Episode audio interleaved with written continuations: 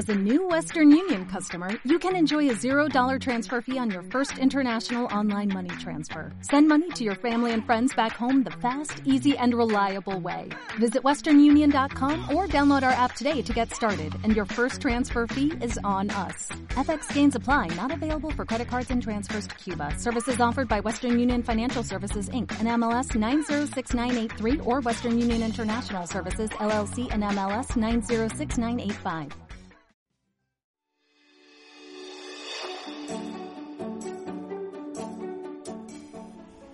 Hola a todos. ¿No les parece muy emocionante cuando uno logra terminar algo? Es decir, cuando uno siente que logró completar algo que se había propuesto que le habían encomendado. ¿No les parece? Por ejemplo, yo recuerdo con gran gratitud, con mucha alegría en mi corazón la vez cuando mi papá llegó a la casa y nos contó la noticia de que por fin había pagado la casa, la deuda de la casa en la cual vivíamos en ese tiempo.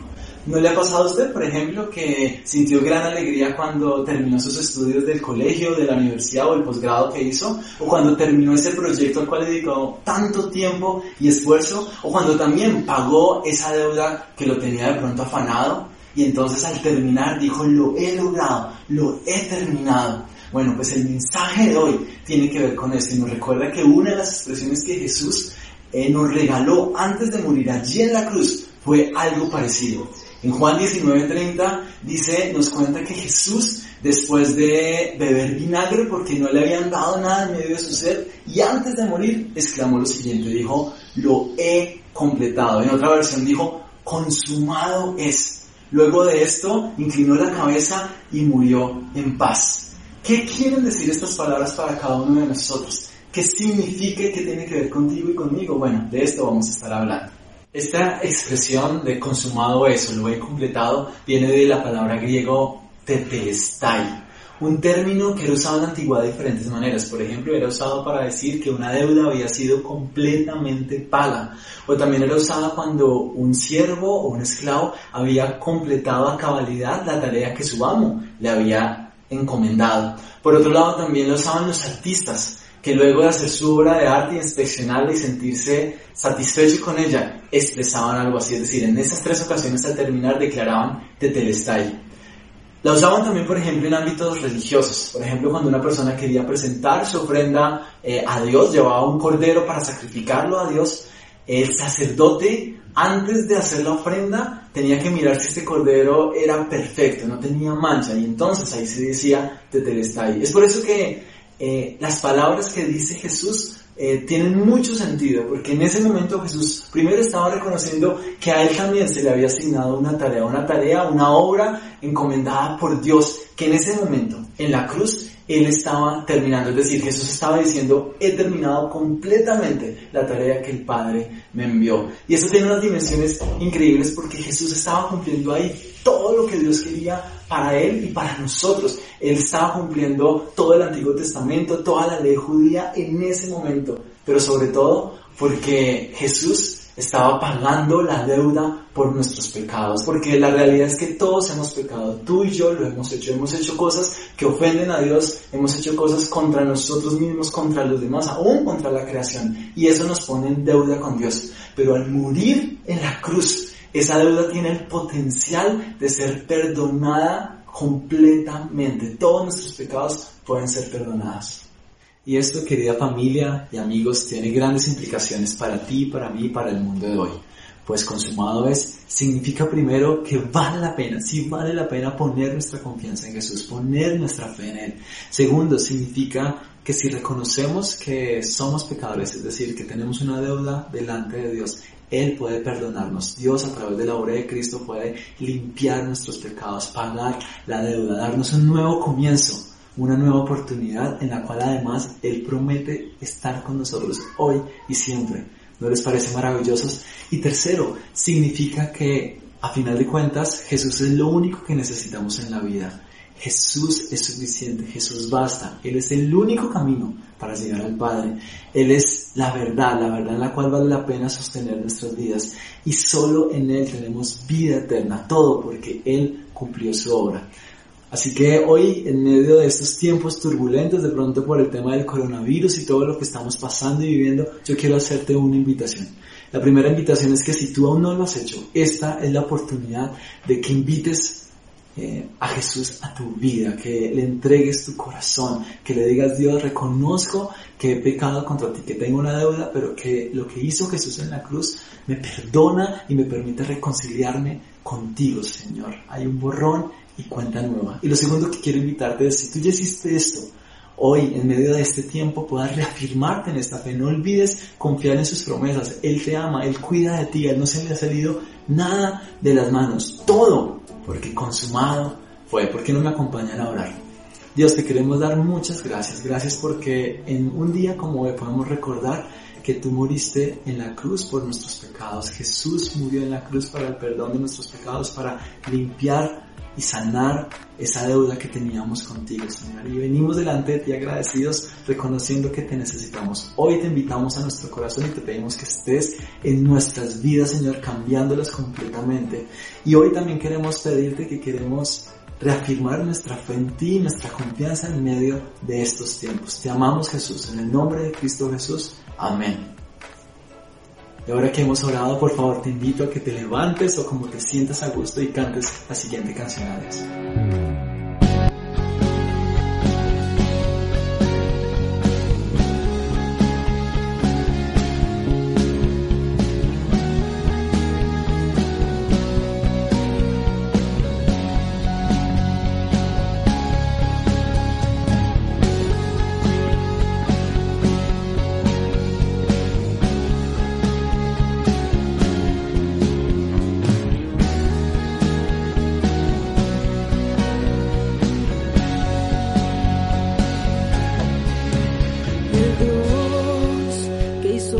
cielos y la tierra con el poder de su palabra y reina con autoridad.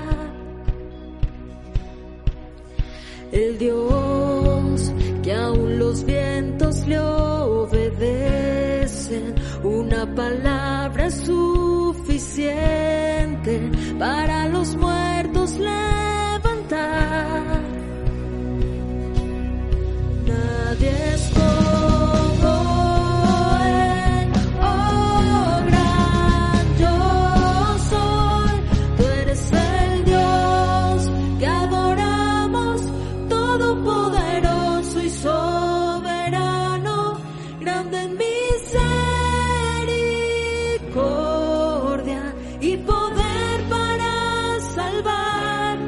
tú eres el Dios, te adoro.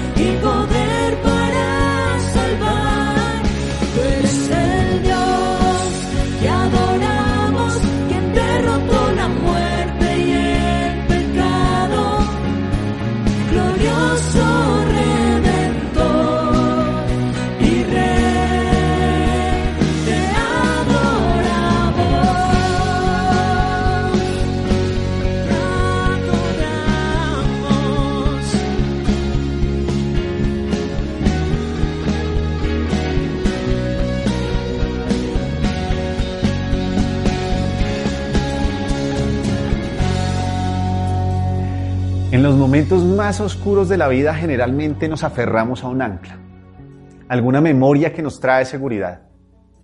Una de las cosas que aprendemos casi por instinto a medida que crecemos es aferrarnos a algo cuando llega la dificultad. Recuerdo ser pequeño y estar parado al borde de la piscina. Y aunque en mi interior me embargaba el pánico por no saber nadar, los brazos de mi papá o de mi mamá se extendían para darme la seguridad de que todo iba a estar bien. Por ende, una de las cosas que instintivamente le enseño a mis hijos desde pequeños es a poner su confianza en aquel que los cuida y los ama. Y sé que esa experiencia se replicará a lo largo de sus vidas de diferentes formas al enfrentar las pruebas difíciles, los momentos oscuros. Es ahí donde se pone a prueba nuestra confianza, nuestra fe. El libro de Lucas capítulo 23 versículo 46 nos cuenta lo siguiente. Llegado ya al mediodía, se oscurecieron los cielos, la tierra tembló, la cortina del templo se partió en dos y Jesús, clamando a gran voz, dijo, Padre, en tus manos encomiendo mi espíritu. Y habiendo dicho esto, expiró.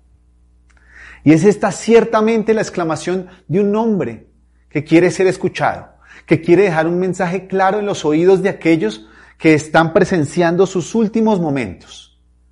En tus manos encomiendo mi espíritu. El eco de sus palabras era un eco conocido por muchos de sus seguidores. Le recordaba a una oración de antaño, el Salmo 31. Una oración de confianza, quizá aprendida o enseñada por sus padres. Una oración de saltar a los brazos de su padre de saber que todo iba a estar bien en medio de los momentos de angustia. Aún así, estas palabras no pueden ser escuchadas sin antes tener presente el sufrimiento que Jesús había padecido durante esas tres horas previas a este momento. La perfecta comunión entre Jesús y su Padre había sido rota. La luz de la presencia de Dios había sido removida de Jesús y la oscuridad se expandía por sobre toda la tierra. Jesús padecía, alejado de su Padre, cargando consigo en la cruz nuestros pecados y nuestra culpa. Y son estas últimas palabras, en tus manos encomiendo mi espíritu, como una restauración de su perfecta comunión. El Salvador va a los brazos de su Padre, vuelve a la casa. La luz de Dios ya nunca más se separará de él y este final más bien se convierte en un gran comienzo donde era necesario morir para vivir por siempre. Estas palabras de Jesús nos llegan en un momento apropiado. Es en momentos de angustia donde desarrollamos confianza. Es en momentos de confinamiento donde desarrollamos intimidad. Y es en momentos de incertidumbre donde buscamos aferrarnos a nuestra fe. Hoy algunos enfrentan angustias temporales otros vienen atravesando luchas, enfermedades y otros quizá están al borde de un nuevo comienzo. Pero la vida nos enseña que todo pasará, que tarde que temprano llegaremos a ese momento definitivo en el que tendremos que rendir el objeto más preciado que tenemos en nuestra vida. Y no necesariamente será nuestra casa, nuestro carro, nuestro trabajo, ni siquiera nuestra familia. Será nuestro espíritu. Es por eso que nuestra relación con Dios es lo más importante que tenemos. Es por eso que nos reunimos como iglesia y tenemos grupos y estudiamos su palabra. Es por eso que dedicamos tiempo y vida para conocerlo a Él. Es por eso que como padres nos preocupamos porque nuestros hijos le conozcan y puedan darle su vida a Él, para que cuando el momento de oscuridad llegue, podamos con toda seguridad decir, Padre, en ti he confiado, en tus manos está mi objeto más preciado mi espíritu. En estas últimas palabras de Jesús, vemos que la muerte en la cruz no marca el fin, sino un nuevo comienzo porque su espíritu vive para siempre. Aún en medio de su sufrimiento, Jesús proclama esperanza. Hay un lugar seguro más allá de esta vida. Gracias a Jesús y su obra en la cruz, nosotros también podemos tener esa confianza de que la angustia, la inseguridad y la muerte no son el fin para nosotros. Porque si estamos en Cristo, nuestro espíritu descansa en sus manos para siempre. Oremos. Padre, gracias porque en tu muerte hallamos vida y hallamos paz. Gracias por darnos la esperanza en medio de cualquier circunstancia y por darnos la seguridad de una vida plena contigo. En tu nombre oramos. Amén.